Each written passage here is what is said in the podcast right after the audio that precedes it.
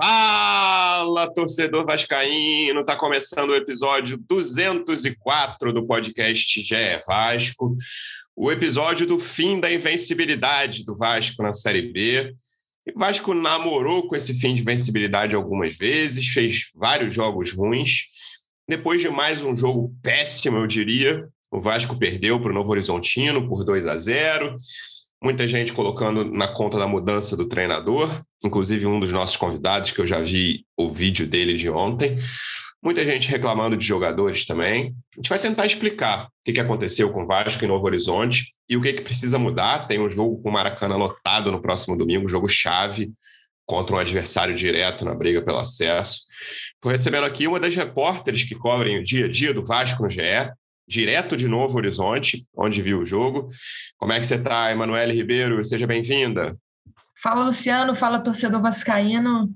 Estou aqui em Novo Horizonte. O jogo não foi dos melhores, mas a gente sabia que em um momento ou outro essa invencibilidade do Vasco ia cair. Não dá para abaixar a cabeça nesse momento. Na, no domingo tem outro jogo importante pela frente. Mas acontece que o Vasco perdeu para o time que mais menos ganhou nesse ano de 2022 em todas as divisões. O Novo Horizontino, até essa vitória sobre o Vasco, só tinha quatro vitórias no ano e agora chegou a sua quinta vitória em 2022, todas na Série B. É, foi rebaixado no Paulista e mudou o time quase inteiro, né? Eles foram rebaixados e não dá nem para dizer que é o mesmo time. Assim, o Novo Horizontino da Série B é completamente diferente do time do Paulista. Pelo jeito é melhor, né? Estão fazendo uma campanha razoável na Série B e venceram o Vasco, tiraram essa invencibilidade. Nosso segundo convidado, que estava todo confiante antes do jogo, falando, garantindo dia de mais três pontos. Eu falei aqui no último episódio, ó, eu assino um empate contra o Novo Horizontino fácil. E ele, não, fica tranquilo que é vitória. Representante do Vasco no projeto A Voz da Torcida, do canal Portão 9 no YouTube. Como é que você está, João Almirante? Seja bem-vindo. Fala, Luciano. Fala, Manu. É a soberba que precede a queda, né, Luciano? Você, é ou, você ou Manu? Quem tem mais culpa? É, é não sei. É, e o pior, ainda no pré-jogo, eu joguei uma zica braba lá, falando de invencibilidade, de recorde, de quebra de tabu escrita e tudo mais e o Vasco fez, sem dúvida, o seu pior jogo na Série B, é, não só pelo resultado, mas a atuação também muito fraca, desde o início sendo dominado pelo Novo Horizontino. Para mim, é, tem muito na conta do do Maurício Souza. Claro, os jogadores têm responsabilidade, mas eu acho que a opção dele deu muito errado e fez o time perder a, o seu grande poder nessa Série B, que é a competitividade, que é a combatividade. Né? Acho que ali a entrada do Palácios nem fez o time ser mais criativo, como era esperado, era um risco né, que ele tentava correr ali, de fazer um jogo mais elaborado e tudo mais. Isso não deu certo e tornou o time mais vulnerável. Então a gente viu todo o time do Vasco fazer uma partida terrível, com exceção sempre do Batman, né? Mesmo na derrota, ele Batman... salvou uma goleada. Pois é, ele foi o melhor jogador do Vasco em campo, que já mostra aí como foi uma partida ruim. Até disse no, no pós-jogo também que o, o, o, Novo Horizontino podia ter feito uma goleada histórica no Vasco, ali um 4 a 0 Acho que ninguém seria ficaria surpreso. Tamanho foi o domínio do Novo Horizontino e as chances que eles criaram, né? Depois da expulsão do Conceição ali, eles finalizaram bastante, chegaram com bastante perigo, podiam ter feito mais gols. No primeiro tempo já podiam ter feito 2 a 0 ali. O Thiago Rodrigues fez boas defesas, pelo menos duas grandes defesas no primeiro tempo. Enfim, uma noite terrível do Vasco e acho que não é uma noite para esquecer. É uma noite para lembrar, para pegar de lição e acho que o Maurício, é, se ele for prudente, ele volta porque estava dando certo, ao invés de tentar ficar elaborando esse time, principalmente enquanto não tem reforços, né? Manu, você que estava na coletiva de ontem do Maurício Souza, eu li a coletiva, não vi, mas, mas li depois todas as respostas. Primeiro, eu queria que você explicasse qual foi a lógica dele. A gente sabe o que, que aconteceu, né? quais foram as consequências da mudança. Principalmente o Palácios e o Nenê juntos, eu acho. E aí eu não sou engenheiro de obra pronta, eu vi muita gente elogiando antes do jogo, antes de começar, né? Ó, é. Boa, Figueiredo centroavante, é isso. E a minha grande preocupação sempre foi o Palácios na ponta. Teve um jogo só que foi assim, né? Esse foi o segundo, que foi o Vasco e Brusque. O Vasco fez 1 a 0 naquela bola do Nenê sem ângulo, mas é aquele jogo que com dois minutos o, o Thiago Rodrigues já faz um milagre absurdo no jogo em São Januário. E aí o, o, time melhora aos 10 do segundo tempo, quando o Palácios sai, entram Figueiredo e Getúlio juntos. Getúlio dá até assistência para o segundo gol do Nenê, aquele gol que o VAR tinha anulado. O Getúlio rolou para trás, o Nenê chutou da entrada da área. E depois viram que a posição era legal. O time melhorou exatamente quando o Palácio saiu na primeira experiência e até então única, que foi com o Zé Ricardo ainda, de Nenê Palácio juntos. A minha grande preocupação antes do jogo, desde o início, ah, acho interessante o teste de Figueiredo centroavante, mas eu achava muito improvável dar certo o Palácio jogando pela ponta, ainda, ainda mais sendo o Nenê do lado dele ali, o cara de dois caras de recomposição complicada. E, cara, com 20, 25 minutos, eu tava falando num grupo com o Vascaíno. Com 15, Luciano Melo. 15 é. minutos já dava para ver. Não, o cara falou, ô, Luciano, o Palácio não tocou na bola. O Palácio deve ter três é. toques na bola, entendeu? E não, não, marca, enfim, não participa muito pouco. E tava muito claro ali que, que isso tinha dado errado. Mas aí eu queria ouvir de você conversando lá presencialmente, né? Eu só ali de longe, da minha casa no Rio de Janeiro. O que, que você achou que foi a lógica, qual foi o racional do Maurício Souza por trás dessa mudança que ele fez para esse jogo? É, na verdade, o que ele pretendeu foi um ataque com mais mobilidade. Acho que isso ele conseguiu, porque a gente não viu o Figueiredo sendo um camisa 9 fixo, né? um homem de referência mais fixo ali na área. O Figueiredo saiu muito da área. E o Vasco acabou perdendo também esse homem que fica ali para finalizar, para dar o primeiro combate, para disputar aquela bola lá na frente. Mas ele tentou dar essa mobilidade ao ataque do Vasco com os dois meias, né, o Nenê e o Palácios, se movimentando ali. O Palácios nem sempre ficou na ponta também, ocupou um pouco do meio-campo, mas acabou não, não dando certo. Né? O Vasco ficou muito exposto defensivamente, o Vasco é, não foi nada combativo, a gente já sabia disso, como você disse, contra o Brusque, né, que foi a primeira chance como titular do Palácios. Ele já tinha demonstrado essa deficiência aí na marcação, e a gente viu isso acontecer novamente contra o Novo Horizontino. E além disso, ele pretendeu um ataque mais produtivo, mais criativo, que construísse mais, porque com o Figueiredo saindo da área, seria um homem a mais ali é, se juntando aos outros três para tentar construir. Acontece que, que as ideias ficaram no campo das ideias, né? O Vasco não construiu nada no primeiro tempo, o Vasco não foi nada combativo, apenas teve essa certa mobilidade mas perdeu o meio-campo, né? Com dois meio-campistas ali de qualidade, não conseguiu segurar essa bola no meio-campo. Nenê e Palácios pouco tocaram na bola. Depois o, o, técnico também disse que o Nenê jogou um pouco no sacrifício, que entrou em campo com, com dor na panturrilha, até foi substituído logo ali, acho que por volta dos 15 minutos do segundo tempo, mas a princípio era essa a, a tentativa do Maurício Souza, porque quando a gente tem o, o Getúlio ou o Raniel ali no time, é, a gente vê que os dois pouco tocam na bola também durante os 90 minutos, mas é, estão ali cercando o, a saída de bola do adversário, também é, finalizam mais do que aconteceu com esse time, com o Figueiredo como esse centro, centroavante menos fixo. Acontece que eu, eu acho que o, o primeiro tempo do Vasco ele foi tão ruim quanto outros primeiros tempos que a gente viu recentemente, né? Contra o Operário, por exemplo, apesar da vitória por 3 a 0 o Vasco foi muito ruim no primeiro tempo, contra o Londrina também. Acho justo o teste do Maurício, mas é, fica aí a lição, né? Ele é, fez uma mudança estrutural no time, o time perdeu seus operários, como gosta de dizer aí o, o João Almirante, e ficou muito exposto defensivamente. E acho que o Novo Horizontino também teve o seu mérito de fazer uma leitura aí da estratégia do Vasco, né? Que o Vasco, nessa tentativa do Maurício de sair, é, tentar sair tocando curto, enfim, ali desde, desde o goleiro, o Novo Horizontino leu bem, fez a pressão alta muito bem, a pressão sem a bola foi perfeita praticamente, né? O que o Vasco não conseguiu fazer. E aí o Novo Horizontino nessa marcação bem impositiva, conseguiu é, vencer o Vasco. É, eu estava nessa discussão sobre os méritos do Novo Horizontino. Achei que o Novo Horizontino fez um segundo tempo muito bom. É, e, e, no início ali do segundo tempo, eles estavam massacrando o Vasco até o segundo gol, e depois o Vasco dá uma reagidinha, o melhor momento do Vasco no jogo, e aí com a expulsão, enfim, podia ter sido ali naquele fim, tava brincadeira. Parecia um Real Madrid contra a Madureira, e o Vasco era o Madureira contra o Novo Horizontino com um a menos, beleza. Mas eles no 11 contra 11 ainda, até fazer o segundo gol, tudo bem que não foi tanto tempo assim, pô, eles massacraram o Vasco, estavam jogando muito bem, o Vasco sem ver a cor da bola.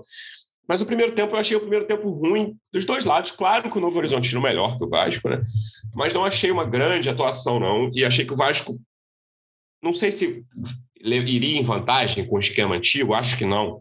Acho que era um primeiro tempo para terminar 0 a 0 se o Vasco estivesse com a escalação que, né, uhum. conseguiu a invencibilidade nessa Série B.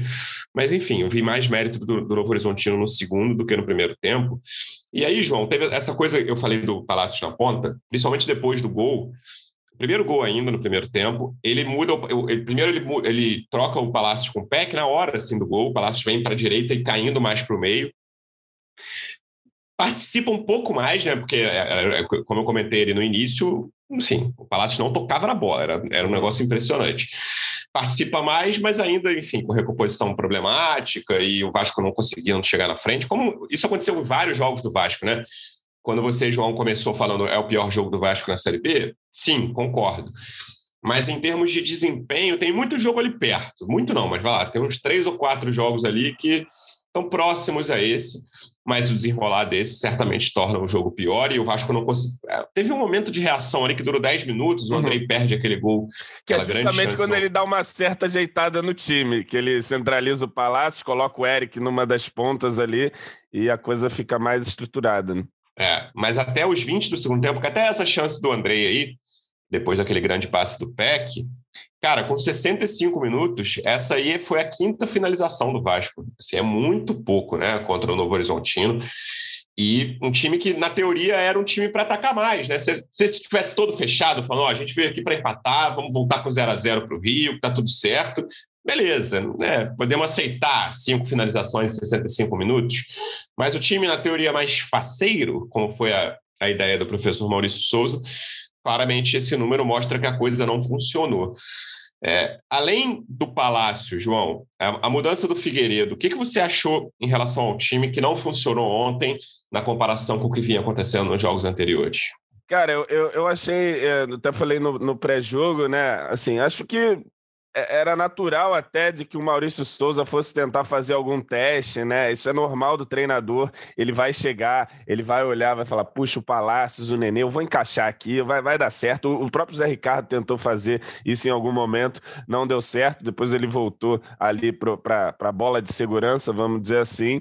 Enfim, ele, ele resolveu fazer esse teste. Já dava para ver de início que não estava dando certo ali. Com 10 minutos você já conseguia fazer um diagnóstico aquilo não estava funcionando, né? E aí acho que o erro dele foi ter demorado. É claro que é difícil também, né? Você coloca um jogador ali, pá, dá 10 minutos, tá vendo que tá dando tudo errado, você não vai tirar ele e tal, queimar o cara, enfim, aí você vai ter que é, comprar o barulho até o final. Só que foi uma formação que, além de não ter dado certo, te tirou um homem do banco que pode efetivamente mudar o jogo, que era o Palácio. Então ele ficou de mão amarrada desde o princípio do jogo. Agora, o Figueiredo, ele jogou muitas vezes na base de centroavante, eu acho que ele pode ser testado nessa posição, pode crescer, evoluir nessa posição, pode vir a ser até o centroavante do time, mas tudo isso pode acontecer quando o Vasco tiver pontas. E o Vasco não tem agora esse, esses jogadores, né? Então, os pontas do time são Peck e Figueiredo. E eu acho que esses dois jogadores nas pontas, e eu acho que a Manu fez uma matéria dessa, são fundamentais para o que estava acontecendo no Vasco, no sistema defensivo do Vasco.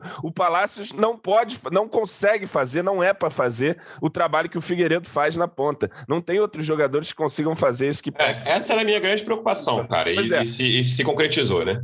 E aí você perde isso, você não ganha nada com o Figueiredo lá, você ganha uma movimentação dele, só que o time perde consistência e o centroavante no time do Vasco, nesse time que pouco cria, ele já naturalmente sofre um pouco, né? já naturalmente passa um pouco de fome, tanto Getúlio quanto o Raniel. E aí você perde ainda ali na ponta um jogador que ajudava muito né, na dinâmica do time total, que era o Figueiredo. Então achei que, que realmente ele fez esse teste, não deu certo, e assim, não é jogar a culpa no Palácios ou nesse jogador, mas é porque você desmontou um pouco do, do esquema, né? Que vinha te trazendo a solidez. E aí, meu amigo, era um time que já, como você disse no início, namorava com a derrota, flertava com a derrota em vários momentos, mesmo com a estrutura de time que a gente julga, eu pelo menos julgo a ideal. Uhum. E aí você desmonta isso, perde isso. Acho que na bola aérea o Vasco também esteve mais fraco. É, aí eu não. Eu também acho aí, que essa foi uma é, diferença chave do é, jogo é,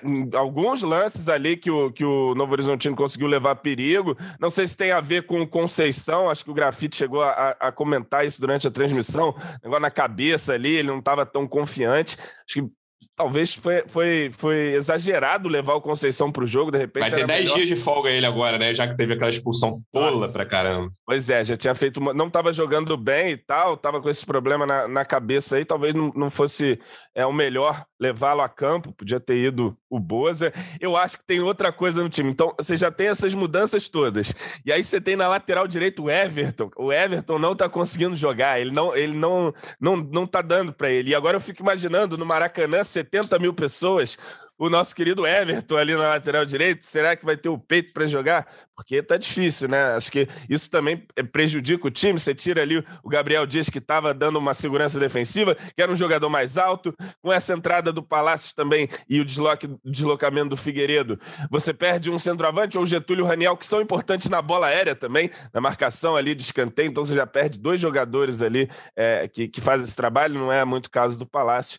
Enfim, Noite que deu, deu tudo errado, mas, é, como eu disse, não é noite para esquecer, é noite para lembrar, para aprender e, e, não repetir na próxima, né? Acho que dificilmente Maurício Souza é, vai repetir essa escalação, até porque não, não pode, tá? Enfim, mas a estrutura da escalação acho que ele não, não repete, pelo menos não contra o esporte, não agora.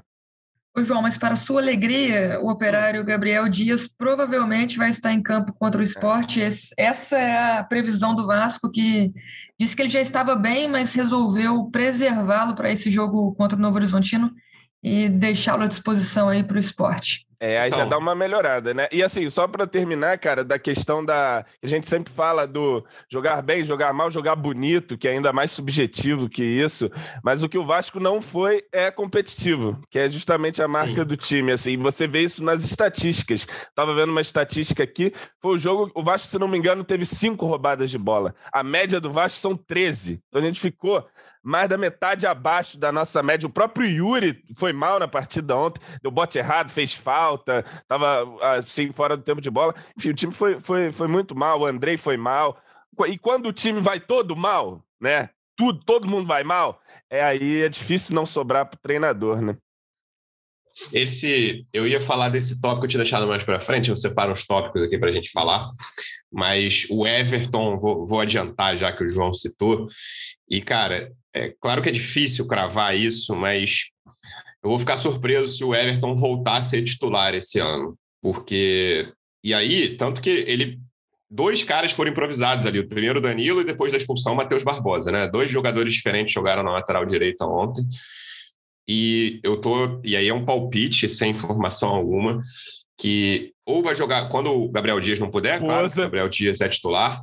É, ou vai jogar Léo Matos, se, se ele voltar com o Léo Matos, ou ele vai improvisar e ele vai e o Vasco vai contratar pro, na, na janela, sabe? Eu consigo. Eu vou ficar surpreso se eu voltar a ver o Everton titular do Vasco, porque é um cara, assim, todo, é, é, eu não vou falar com todo respeito, porque sempre introduz né, uma, uma, uma, crítica, mas é assim, eu acho hoje o Everton o pior jogador desse elenco. Eu já achava antes desse jogo, não, não é uma opinião. E, e assim, talvez tenha piores ali, mas que não jogam, né? Porque tem isso também. Tem um cara pior que ele, mas não tá toda hora em campo. O Isaac, por exemplo.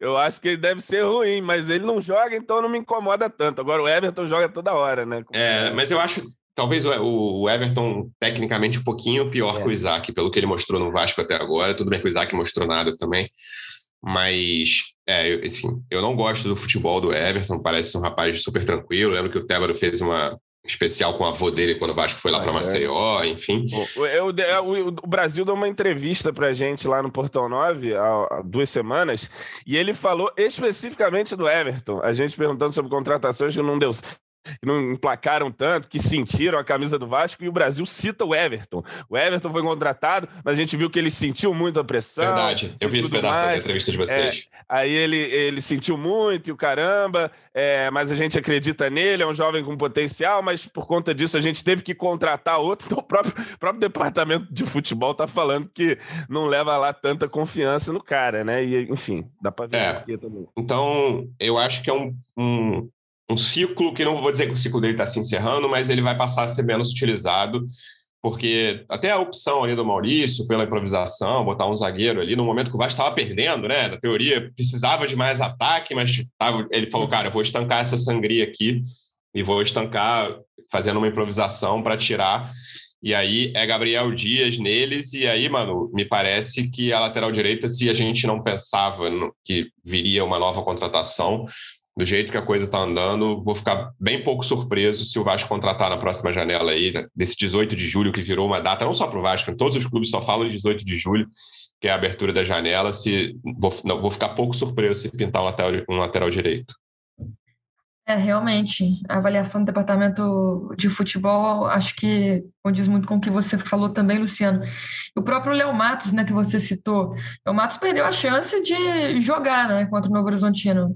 Tudo bem que ele está com, com, com problemas, segundo o Vasco informou, a gente não sabe o que aconteceu, mas também ele tem sido a última opção do Zé Ricardo, foi agora a última opção do, do Maurício Souza, e por isso é claro que se o, o Everton é a opção imediata para o Gabriel Dias, fica evidente que o, o Vasco vai precisar sim ir no mercado e, e contratar uma opção aí ao Gabriel Dias.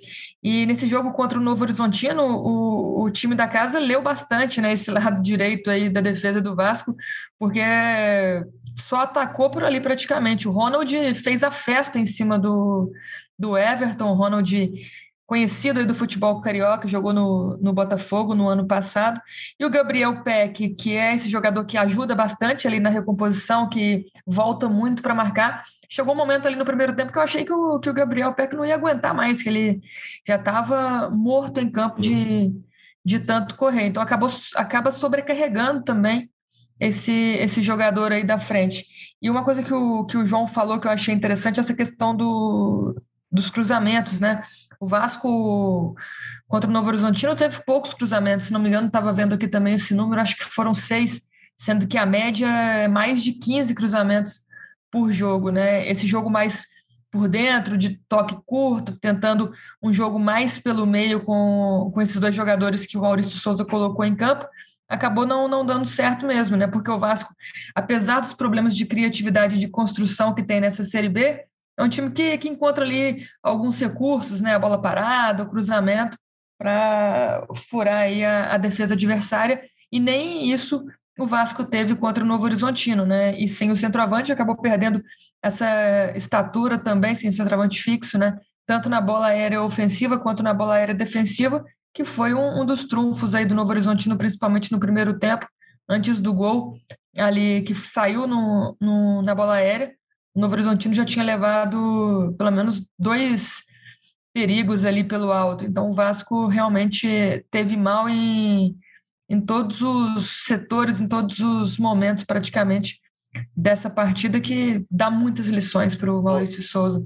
E acho que ele reconheceu isso também, viu, João? Acho que depois da partida na, na coletiva ele reconhece que os testes não deram certo, que ele pensou uma coisa e essa coisa não aconteceu pareceu ter humildade ali para voltar atrás e, e, ver que precisa repensar essas mudanças que ele quer no time. Agora, uma coisa que eu não entendi é ele dizer após o jogo que o Nenê jogou no sacrifício, o Nenê entrou em campo com dor na panturrilha, por que não optar então pelo Palácios é. como meio-campista e manter ali a, a, estrutura do time, né? Uma coisa que, que precisa ser é, é. pensada também. Eu, eu vi a coletiva, achei que no começo ele, ele foi bem, fez a leitura do jogo, não foi negacionista, né? Tem técnico que é negacionista, uma porcaria em campo, não, porque a gente chegou no último terço ali, não sei quantas vezes e tudo mais. Ele fez a leitura certa, mas acho que jogou méritos demais para o Novo Horizontino, para quem é treinador do Vasco é, da Gama. Não há como você dar tanto espaço assim para o mérito do Novo Horizontino é, com todo respeito, né? É, mas que bom, pelo menos ele reconhece que que as coisas não deram certo, né? Afinal, não tinha como ser diferente. E o que, que, você imagina para o próximo jogo, João? Porque eu já vi a escalação que você colocou no Twitter. Fora, fora isso, é Eu doideira, imagino não. Assim. É exatamente isso que tem que acontecer, professor. Inclusive, Mas... Luciano Melo, no último podcast, eu cheguei a dizer aqui em algum momento, de repente vê um Palácios e Nenê ali, você lembra disso? Aí você fez um comentário e eu logo depois eu me refiz. Ó, deixa eu me refazer aqui, que eu estou me empolgando demais. Faz esse negócio de Palácios e Nenê, não, deixa como tá. O professor ouviu só até a metade do, do programa. Ele não ouviu o complemento ali, mas espero que esteja lendo aí o Twitter e escale exatamente o time que eu levei ali no, no Twitter. Porque o, o, Getúlio nem entrou em campo ontem, né? E o Getúlio tá na, tá no seu, na sua lista, do, tá no seu time titular uhum. para domingo contra o esporte. Exato. Você acha que ele tem chance de voltar? Faz o esquema de sempre, só com o Danilo no lugar do Conceição, claro, que está suspenso. Você imagina isso contra o esporte?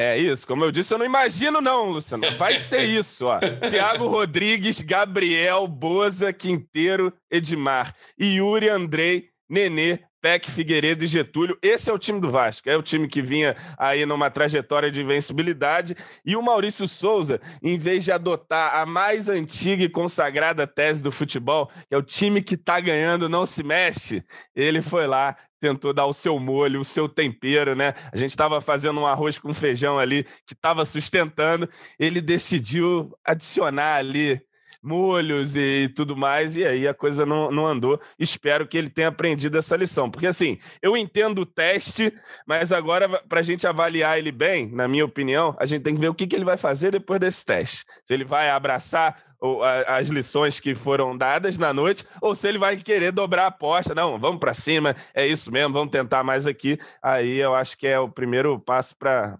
começar a complicar as coisas para o lado dele. É, eu acho Nossa, que Nenê e Palácios não serão titulares juntos no domingo. E assim aí, como fico... Nenê e Raniel, gente, a gente já aprendeu isso, também não é para ser titular junto. Apesar de ter dado certo contra o Londrina, não é para acontecer também, cara. E vai, vai ser um clima um pouco, de, pouco tenso, né, João? Você que conhece as arquibancadas, no caso no Edson Januário, do Maracanã. É, é um jogo que, assim, meio divisor de águas, né? Porque, cara, ganha, o esporte é provavelmente o favorito dos que estão fora do G4, né? O time que mais vai brigar ali, tem ali Criciúma também, se não acredito muito. No... Criciúma é. talvez também, se não acredito nem um pouco. Então, fora do G4 atual, que imagino que são os favoritos ao acesso, o esporte é quem tem mais chance. E aí você vai lá, abre né, 12 pontos para o esporte, fica tranquilo.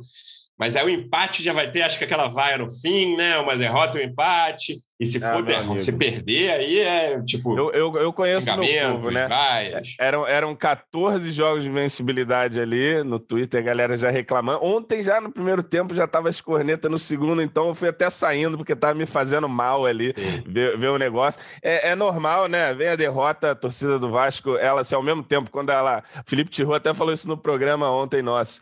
Quando o Vasco vence, o torcedor só consegue imaginar vitórias vindo pelo caminho. Quando perde, os próximos quatro aí vão perder. Os próximos quatro, a pessoa só consegue ver a tragédia acontecendo. Mas assim, o Vasco ainda está numa situação muito boa de tabela de campeonato, muito acima daquilo que qualquer um de nós é, previa, né? 30 pontos aí em 15 jogos, um aproveitamento excelente, um aproveitamento, se não me engano, até de quem vai brigar pelo título, se for mantido. Enfim, é, foi uma noite ruim, a gente tira lições dela mas, enfim, bola para frente contra o esporte no Maracanã, fazer valer o nosso mando de campo, como o Vasco tem conseguido fazer aí ao longo dessa Série B muito bem. É, acho que esse primeiro dia a galera reclamando, segundo também, mas no, no sábado já está todo mundo empolgado, já está todo mundo de novo pronto ali para mais uma batalha domingo no Maracanã.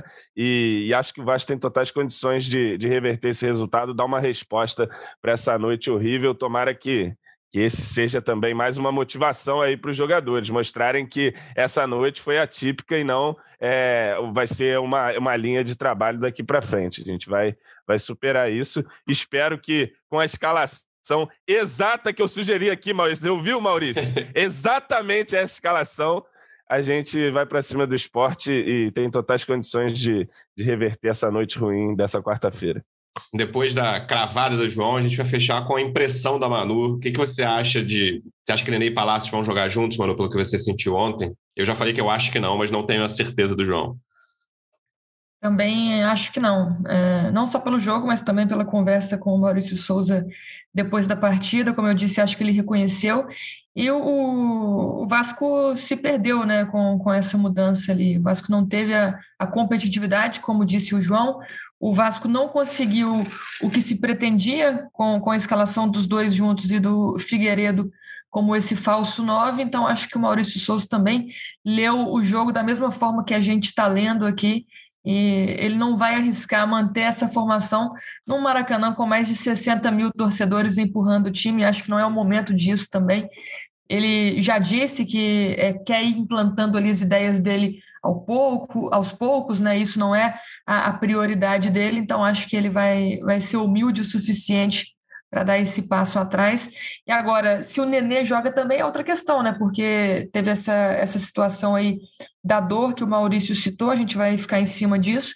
Ele saiu mancando ali do, do estádio Ô, Manu, Horizonte. Manu, então vamos ver. Manu, você acha que tem alguma chance de Nenê no Maracanã 60 mil? Pode estar sem perna que ele vai pro jogo. Joga, joga no sacrifício, né? Agora, eu vai só queria jogar. dizer aqui que a culpa é de João Almirante, sim, dessa derrota, porque antes do jogo ele me colocou uma pressão tremenda, dizendo Foi. que estava tranquilo com a minha viagem. Então, pois aquilo é. ali, naquele momento desandou. Volta já, Tébaro, fora Manu, volta Tébaro.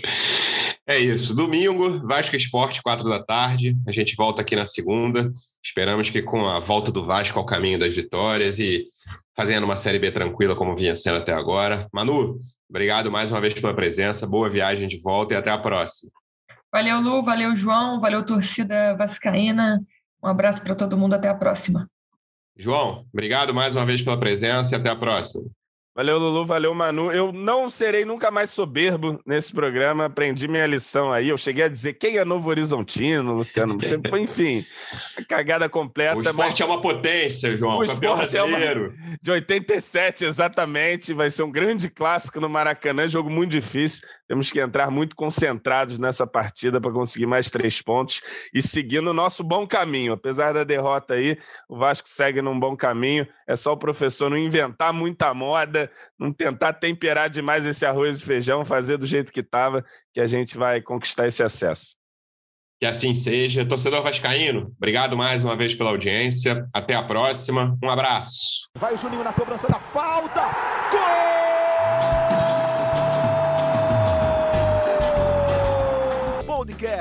Sabe de quem? Do Vasco! Do Vascão da Gama do gigante da colina é o GE Vasco.